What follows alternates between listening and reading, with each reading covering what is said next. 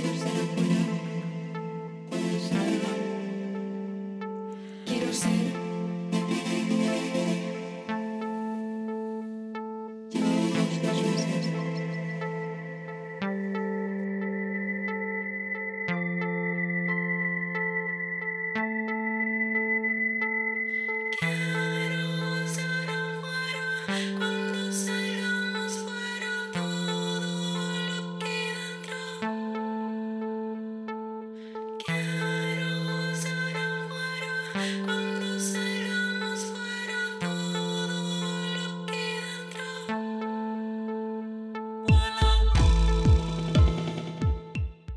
Antonio Arias, uno de los artistas más representativos y prolíficos de la cultura pop rock de habla hispana.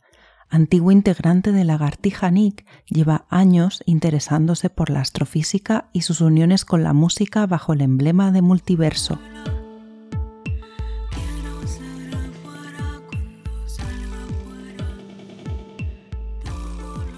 Al Warden, comandante del módulo orbital de la misión Apolo 15, escribió su experiencia científica en forma de poemas en Hello Earth de 1974, un libro con una perspectiva única, con una voz propia donde transmite datos emocionales, información sensorial, sin metáforas, pero abierta a una nueva dimensión. La ciencia y el arte al encuentro en un proyecto llamado Hola Tierra, el cuarto multiverso producido por el artista de Granada que presentó en Etopía junto al astrofísico Daniel Guirado y de la mano de las píldoras de divulgación innovadora. En este noveno influxión miramos a las estrellas con una guitarra en la mano.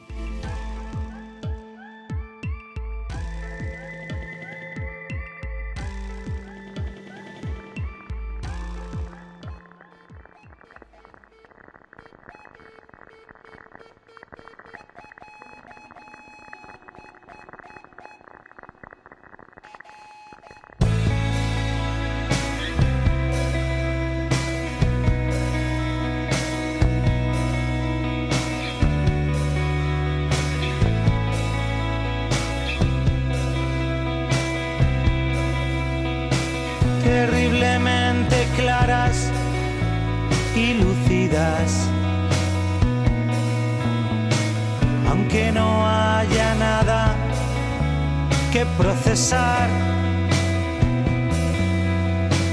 por pasadizos inconcebibles, locas de azar. Aunque no haya nada que procesar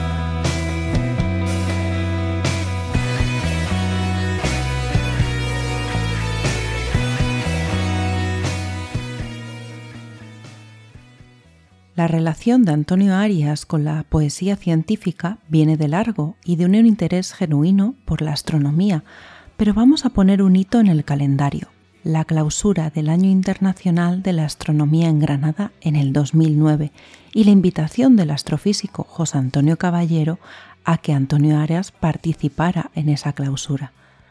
Antonio Arias interpreta el primer multiverso que le sirvió para fusionar dos grandes pasiones, los cielos y la música. Este disco forma parte del proyecto Música y Astronomía, dentro de este año internacional y junto a Floren y J de los planetas o Eric, Lorena y Víctor, compañeros de Lagartija Nick, da vida musicalmente a los poemas del físico David Joe, del poeta valenciano Carlos Marzal o de la escritora gaditana Natalia Carvajosa.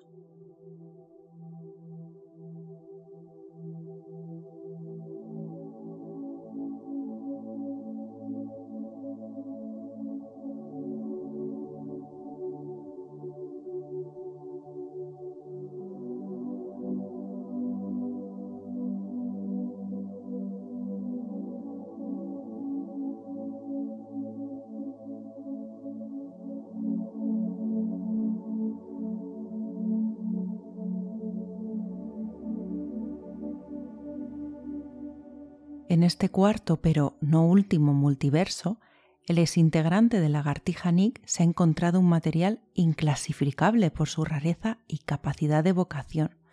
Los poemas de Al Warden, tripulante de la misión a la Luna del Apolo 15, recogidos bajo el título Hello Earth, Hola Tierra, saludos desde el Endeavour, y publicados en 1974, ya en la Tierra, y en un acto de escritura casi automática. Hola Tierra es un canto a la humanidad, al colectivo humano, rico en diferencias y que sin embargo desde el espacio se muestra como una unidad. Es el encuentro de una visión astronómica con una cultural y otra antropológica. En definitiva, es una señal abierta de la que participan, en este caso el Instituto de Astrofísica y el Instituto Cervantes, con sus 88 sedes en 45 países alrededor de todo el mundo. Al Worden, este astronauta, falleció recientemente y fue uno de los 19 astronautas seleccionados por la NASA en abril de 1966 para las misiones Apolo. Sirvió en origen como piloto de módulo de comando para el Apolo 15 que voló del 26 de julio al 7 de agosto de 1971 y fue una de las 24 personas que han viajado a la Luna. ¡Wow! Solo 24. Anteriormente sirvió como miembro de la tripulación de apoyo de astronautas para el vuelo del Apolo 9 y como piloto de respaldo del módulo de comando para el vuelo del Apolo 11. Durante el vuelo de regreso del Apolo 15 a la Tierra, Al Worden se convirtió en la primera persona en realizar una actividad extravehicular, EVA, una actividad de espacio profundo, encontrándose a 317.000 kilómetros de la Tierra. Fue la primera salida translunar en la historia. Para recuperar del módulo de servicio, que se desprendería antes del amerizaje, los casetes de fotos de la superficie lunar, tomadas automáticamente durante tres días, mientras giraban a solas en el Endeavour alrededor de la Luna. Fue uno de los únicos tres EVA de las misiones J del programa Apolo. Gordon, además, ha sido incluido en los récords mundiales Guinness como el ser humano más aislado. Durante su tiempo solo en el módulo de comando Endeavour, orbitó la Luna 74 veces. Cuando el módulo de comando en órbita estaba en su mayor distancia de Scott e Irwin, sus compañeros que estaban en el Falcon, Gordon estaba a 3.596,9 kilómetros, casi 3.597, de cualquier otro ser humano. Tras pasar un total de 295 horas y 11 minutos en el espacio, el 7 de agosto de 1971, Al y el resto de la tripulación del Apolo 15 amerizó en el Pacífico para ser recogidos por el US Okinawa. Hola Tierra, el cuarto multiverso de Antonio Arias, no es solo una publicación en espejo inglés-español en dos CDs, es también un proyecto muy bien armado para la divulgación científica, una fusión de esas entre arte y ciencia que tanto nos gustan en Efluxión y que cristaliza en un concierto y charla y conversación y risas donde nos asomamos agujeros negros y flotamos alrededor de nuestro querido satélite la Luna. colisiones, comunicaciones, sinapsis humanas, científicas y artísticas que no dejan de bullir. La tercera cultura, llamada así como una unión de las distintas artes y disciplinas, la curiosidad por aprender el mundo bajo nuestros pies y el cielo sobre nuestras cabezas, esos esos son los puntos de partida de las cápsulas de divulgación científica que se materializan en el mágico concierto, charla, intercambio que pudimos disfrutar en Etopía recientemente. En esta presentación no solo le acompañan en el escenario sus músicos y por supuesto Anibisuit, también Daniel Guirado, doctor en astrofísica por la Universidad de Granada y el Instituto de Astrofísica de Andalucía. Es él quien nos anima a mirar al cielo y alucinar con datos curiosos sobre el día a día de los astronautas o a consultar compulsivamente, como yo ya estoy haciendo, la web de la NASA sobre exoplanetas.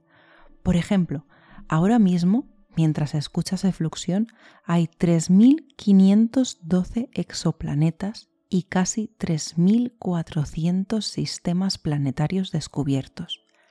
El último exoplaneta en descubrirse es el HD 207897b, un supertierra que tarda solo una quincena en dar la vuelta a su estrella.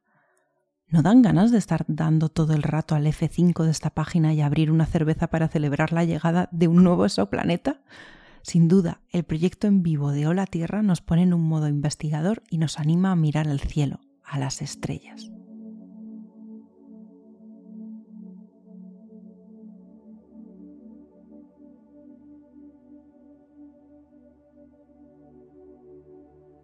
A la salida de la presentación del proyecto tuve la oportunidad de charlar un rato con Antonio Arias, el músico cosmonauta multiverso al que comencé por preguntarle si se sintió identificado en algún momento con Al Warden en este proyecto. Más que identificado, me sentí inmerso en su, experiencia, ya que yo soy un gran aficionado a la ciencia ficción, a las biografías de astronautas, Michael Collins y todo eso, pero nunca antes había sentido la llamada de una llamada a, participar eh, eh, artísticamente en algo así, sobre la era Apolo. ¿no? Me vi inmerso en su experiencia, pensé que, que lo minimalista de su propuesta, esos, poemas, esos 15 o 16 poemas, hablaban de una experiencia absolutamente total entonces ya, ya, había como un compromiso artístico, de esto no se ha cantado nunca, está escrito muy pop, refleja su época y refleja un cambio en el ser humano. El viajero es Ulises, ¿no? que vuelve, o sea, e, el eterno motivo. Había tantos asideros artísticos en eso que era irresistible. Y el tratamiento musical, que he leído en algún momento que también era un poco eh, diferente a lo que has hecho en otros multiversos, era más eso, el asidero de la época, ¿no? ¿Cómo, lo has trabajado musicalmente? Por ejemplo, en el multiverso 2 era contrastar como una experiencia más flamencada o música más de mi tierra con, con poesía astral, y en este caso es que él también lo proponía, su manera de escribir y su propia era y su propia experiencia, dice, ya lo tengo, puedo acudir, tanto reflejar la vida del héroe astronauta y, la, y, abordar lo que sería mi generación de héroes no musicales, que se va generando eso en los 70, pero poder inspirarte en los Doors, en la cara oculta de la luna, entonces sin hacer un, mero ejercicio de plagio, que tiene algo, pero pero en esto tiene explicación. Con Youth, el productor, pues fue el primero que limitó. Dice, bueno, pues si queremos un disco sobre la luna, centrémonos en nuestros discos favoritos, que son Sgt. Pepe, La Cruz Corta de la Luna, Los Doors, tal. Dice, ah, genial, podemos hacerlo esto sin pudor. Y en vez de propuestas que son más arcanas, como el flamenco o otra experiencia, o, mm, sea, es epigenético, porque es una genética que nos envuelve pero al mismo tiempo te estás escarbando dentro de ti mismo porque no estás haciendo algo deliberadamente para parecer a eso, ¿no? Tiene que ser eso porque tenemos una misión que es promocionar y darle, darle forma al disco, de, el disco poético de, del libro de Warden. Claro, que sería como un poco como si de repente se hubiera puesto la música justo en el momento en el que salieran los, exactamente, esa, esa, esa es exactamente la idea quedarnos en ese espacio de tiempo que, tan, que tantas modificaciones sociales hizo, porque también hay que reconocer que gracias a la era Apolo todavía disfrutamos de muchísimos inventos.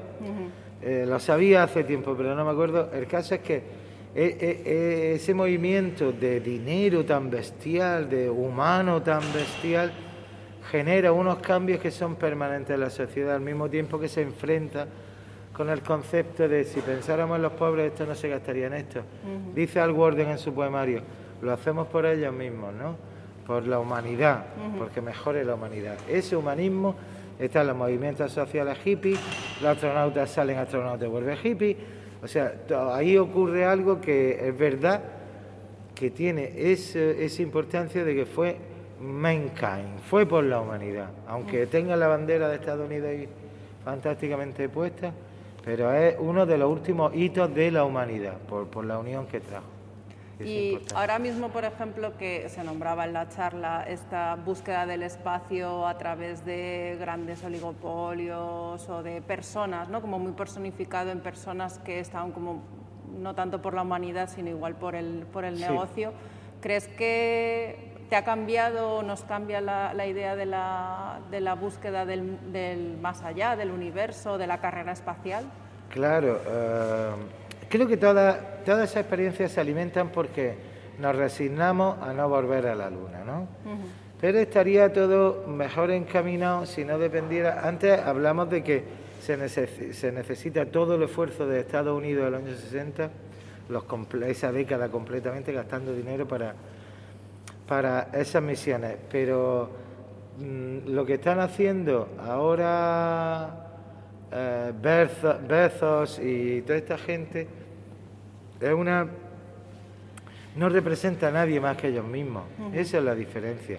No vuela ni siquiera nada alto, no hacen nada interesante en ese aspecto porque ¿qué va a hacer? Llevar a la luna, pero si ya hemos ido, si es que tenemos que haber vuelto antes, no creo que represente nada más allá de, de justo lo contrario de lo que hemos hablado. Si antes hablábamos de un disco humanista y de un proyecto humanista, ellos representan la parte más egoísta de la humanidad. O sea que ahí es muy difícil sentirse cercano, ¿no? De, de esos egoísmos y de esa, de, esa puesta en escena tan ridícula, ¿no? Porque en el fondo es gastarte un montaje tremendo para no hacer nada, ¿no? Para el turismo espacial, bueno, pero ¿quién, quién quiere quién quiere subirse en la noria que no quiera mirar más allá, ¿no? Porque que, o sea, ahora mismo veo que esa es la gran diferencia entre humanismo y egoísmo absoluto y son los se convierten en ideólogos gracias a esas campañas de... No tengo nada en contra de ellos, pero tampoco tengo nada a favor. Porque a veces es una buena, es una buena posición, sí. Puede que utilicemos tecnología que venga de eso y tal, o sea, como hablábamos antes. Puede que nos beneficiemos en algo, pero no, no creo que nadie se sienta representado. En algún momento he leído también que te habías interesado como en acabar siendo astronauta. Eh, no sé si ah, tuve la tontería esa de apuntarme, pero luego vi que hay que dejar de fumar, hay que dejar de ser humano, hay que dejar de ser humano y de ser andaluz. Y, pero sí, de primera dice, ah, había un japonés que ofrecía una vía un, un poco más partista de todo el mundo y pasé un par de mails. Dije, no, tío, pero yo no quiero ir a la luna, a la luna. Yo ya tengo mi trozo de la luna gracias Al Warden. Lo que sí, lo que sí me gustaría eh, seguir animando a, la gente a esos viajes desde aquí de de la tierra porque lo otro no tiene, para mí no tiene mucho sentido, no, no, no, no representa que todos queramos ir a la luna, sino que queremos que, la, que, que eso siga vivo, más que la, otra postura que hemos comentado egoísta de ¿y yo qué? ¿y cuándo lo mío? Sí, ¿no? Como esta representación de va la humanidad a la luna y entonces yo me siento, Exactamente, yo creo que somos más valedores en, en eventos como hacemos Hoy, ¿no? en divulgación innovadora, el Etopía en el que yo ya estuve hace tiempo, en el que conozco, gente y proyectos nuevos, porque esto va, todo esto es una provocación para unir gente, proyectos y contactos. Yo creo que eso es más importante que ser protagonista viajero, ser, ser de la de, de toda la crew que se diría, ¿no? de ser parte del organigrama, para mí es más satisfactorio. Eh, bueno, pensaba también como en, esta línea de que decías también de mirar al cielo como de manera rebelde y lo pensaba también pues bueno con esta eh, esta idea en este momento de, Al Warden de bueno pues de la guerra de Vietnam eh, y ahora mismo con la mirada que tenemos a la tierra que es una tierra que bueno pues está muriendo ¿no? o por lo menos la estamos matando ¿qué hay de revolucionario ahora mismo en mirar al cielo?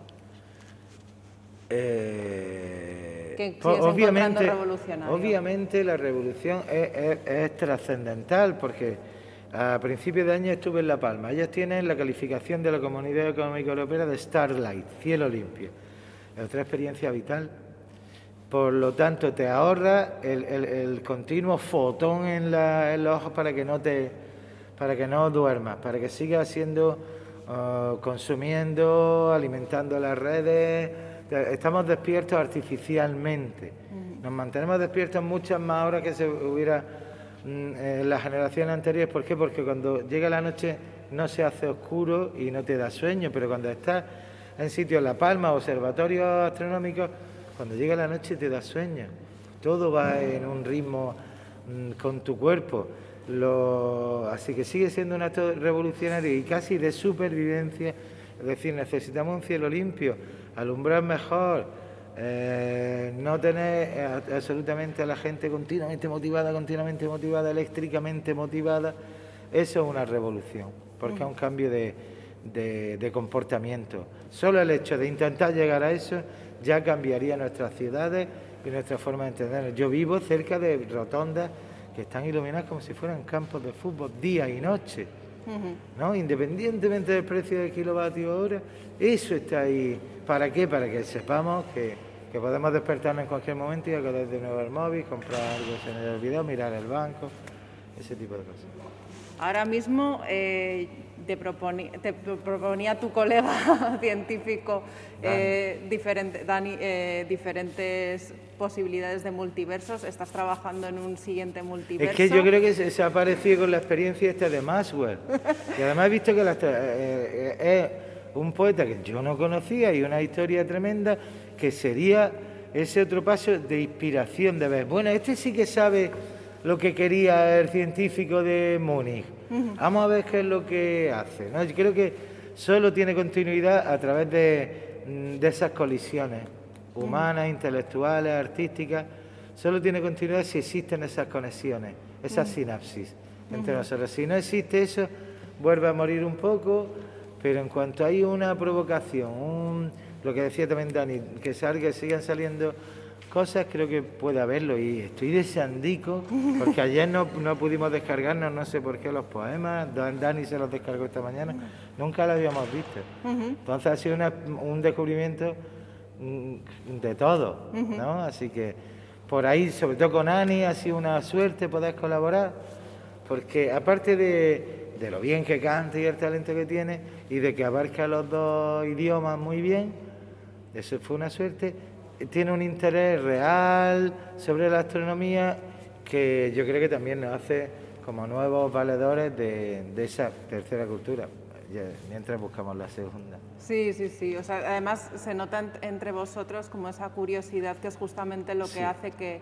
al resto, eh, yo no vengo de ciencias, al revés vengo de letras, pero justamente las colisiones entre arte y ciencia me esa, interesan un montón, es lo que trabajamos Colisiones en este entre arte y ciencia, eso y que no existe un cerebro que sea más de letras, más de ciencia, eh, eh, eso no es cierto. Incluso sugiriendo una frase de Stephen Hawking, si supiésemos que el, mundo lo, lo, entendemos y lo elaboramos desde aquí, podríamos cambiar muchas más cosas. No me refiero a cosas de grave de grave gravedad porque eso se contradice con un niño de Senegal no él no puede aunque supiera no podría cambiar el mundo desde dentro pero algo hay de eso pues eso es muy interesante sobre todo para las nuevas generaciones o las generaciones que vienen con esta división tan, tan, temprana. Y esa apatía, esa apatía hacia las cosas que ya consideramos. Es que todo este mundo moderno también nos da la sensación de que todo lo conocemos.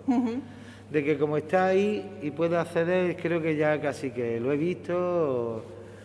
Creo que hay que alejarse un poco de la experiencia global que nos, nos confunde en ese aspecto y, personalmente tomar posturas que, que, animen esa curiosidad y que nos hagan entrar en textos que a priori no son eh, comida masticada, sino que necesitan un pequeño esfuerzo. Es como el flamenco, si aprendes solo un poquito más, empieza a aparecer de otra manera. Pues así todas las artes y todas las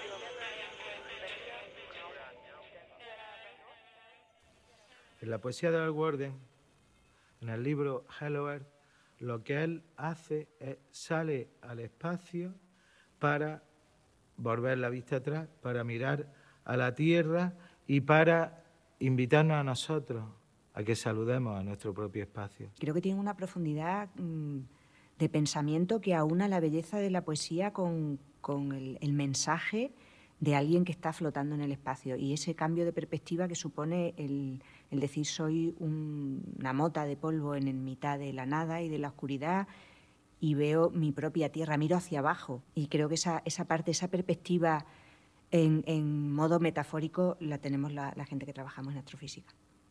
Cuando sale al espacio no sabe si se está alejando de su casa o está buscando una nueva manera de sentir el hogar, se siente envuelto en una realidad donde puede vivir la soledad, pero puede comprender también lo que, lo que han significado sus relaciones humanas y al mismo tiempo una reflexión sobre la tierra. Eh, se tiene conciencia de lo que es la guerra, de lo que es el cieno, de lo que son las injusticias y cómo poder unir la belleza con la justicia, pues se convierte en un latido profundo de este libro.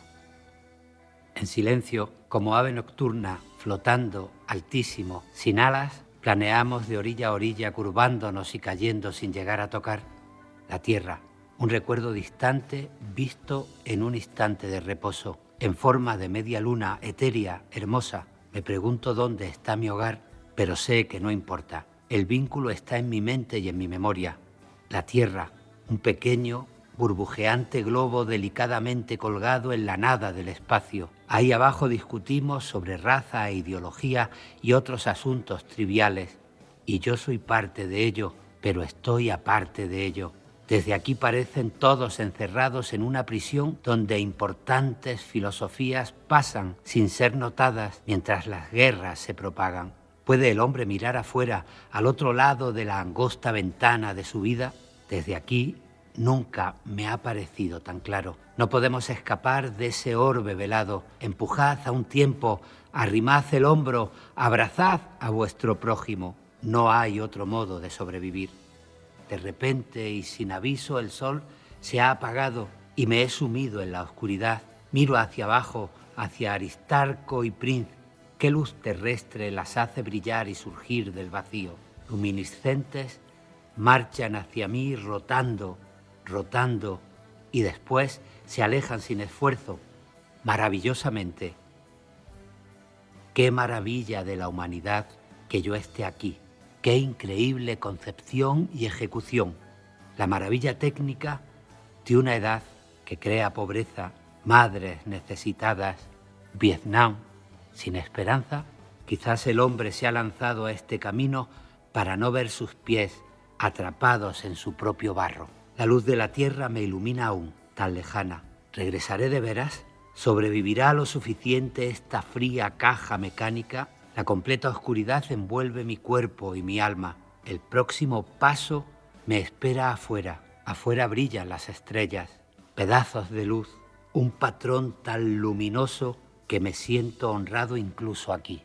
Ahora la luz está suspendida entre oscuridades extendida de lado a lado como olas ondulantes, casi revoloteando. Me deslizo hacia adelante sobre las olas del océano lunar.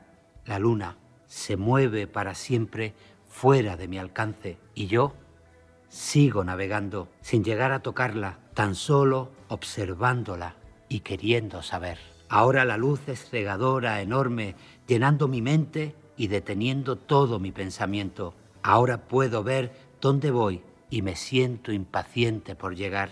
¿Qué veré? Las heridas de una lucha eterna, la angustia de enfriarse y petrificarse, los pinchazos de infinitud de colisiones, ni una señal de curación, amor, cuidado o compasión. Ella no está sana. Ahí están todas las heridas de nacimiento. Pobre señora de la noche, pero la amamos y ella lo sabe muy bien, pues se ha mantenido fiel todos estos años. ¿Y qué hay de las heridas del planeta Tierra? ¿Curará ella sus heridas? ¿Amará a sus amigos? ¿Tendrá compasión de los heridos y los enfermos? ¿O acabará como la vieja luna sin vida, girando lentamente, colgada, desnuda del cielo. La vida es demasiado preciosa como para dejar que las ideas egocéntricas la apaguen. La luna debe enseñarnos no solo acerca de las eras geológicas, planetas y rompecabezas solares, sino sobre la vida, o acabaremos como ella. Al principio de este corte de audio hemos escuchado a Isabel Márquez, directora científica del proyecto Severo Ochoa del Instituto Andaluz de Astrofísica CSIC. Dentro de este documental que acompaña la presentación del proyecto de disco libro y ciencia expandida. Finalmente hemos escuchado a Luis García Montero, actual director del Instituto Cervantes, recitando precisamente al Warden, el cosmonauta que hoy nos trae este multiverso. Ha sido en concreto el poema Quietly, like a night bird, uno de los más densos tanto en la forma de composición como en el contenido, del volumen Hola Tierra, saludos desde el Endeavour, que publicó el astronauta en 1974, como decía al principio, nada más regresar de su estancia en el espacio. 1974. Estados Unidos continúa con los ensayos de bombas nucleares. Hacen estallar las bombas 812, 813, 814, 815 hasta la 831 de las 1132 que estallaron en el total del programa nuclear. 1974. Patty Hearst se une a sus raptores y se convierte en asaltadora de bancos en un giro de personajes al más puro estilo Hollywood. 1974, en junio, es asesinada durante un servicio religioso Alberta Williams King, madre de Martin Luther King. 1974, en Argentina fallece el dictador Juan Domingo Perón, pero no el peronismo. 1974, en agosto, dimite Nixon por el escándalo del Watergate.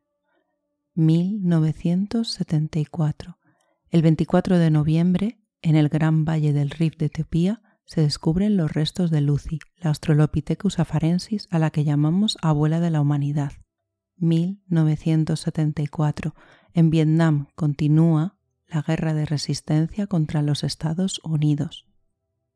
La carrera espacial es un momento crucial de los años 60 y 70, crucial para pensar en la Tierra desde el espacio, y eso es precisamente lo que hace Al Warden en su poemario, lo que atrae también a Antonio Arias y a Daniel Guirado, que nos embaucan para realizar un viaje interior, ese viaje del héroe que muta en las millas recorridas al que se refería el músico en la entrevista. Definirlo como lunático es emparentarlo con otras experiencias que sufrieron los, astronautas que llegaron a la Luna o, que la orbitaron.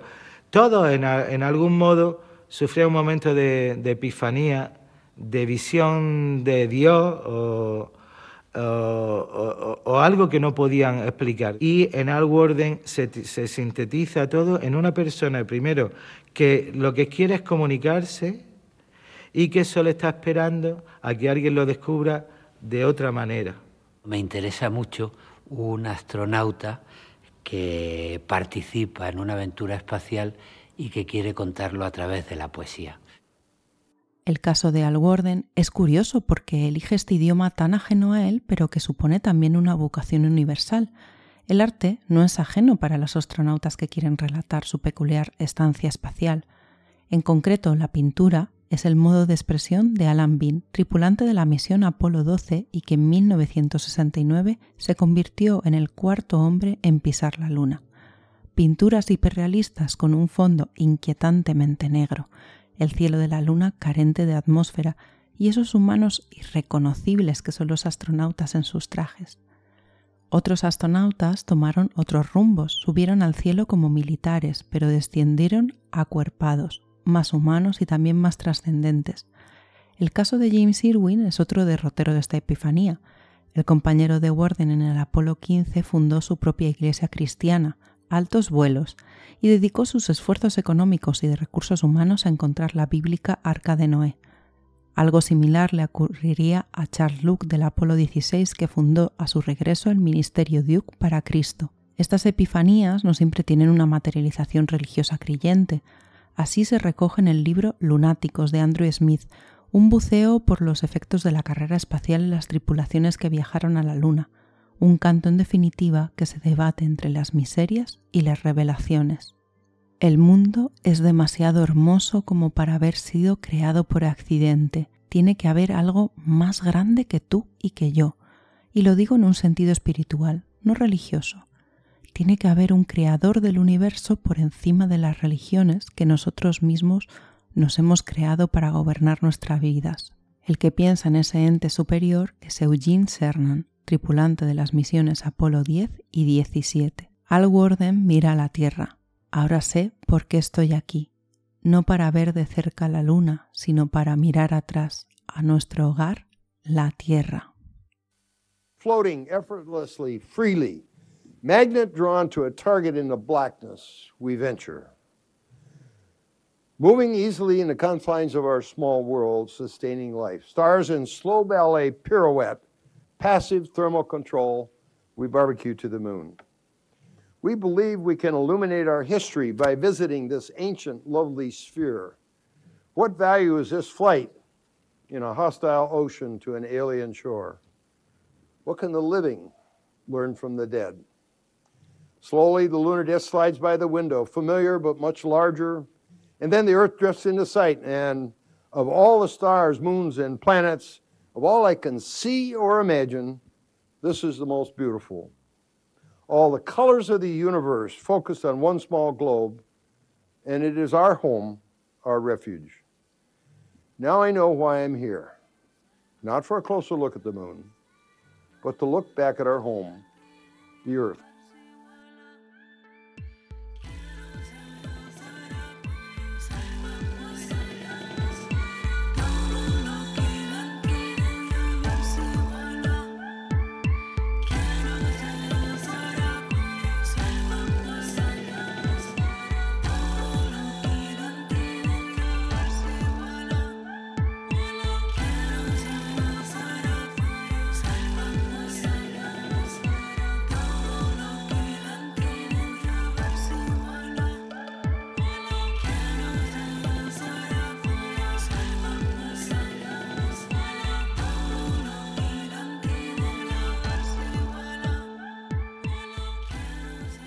Hasta aquí el noveno efluxio en el que nos hemos adentrado en el cuarto y ya vemos que no último multiverso de Antonio Arias, una oportunidad para acercarnos al espacio a través de la música y la poesía, para unir también nuestros lados cerebrales y celebrar que la división entre disciplinas solo es arbitraria y la colaboración es imprescindible. Nos vemos pronto en las estrellas.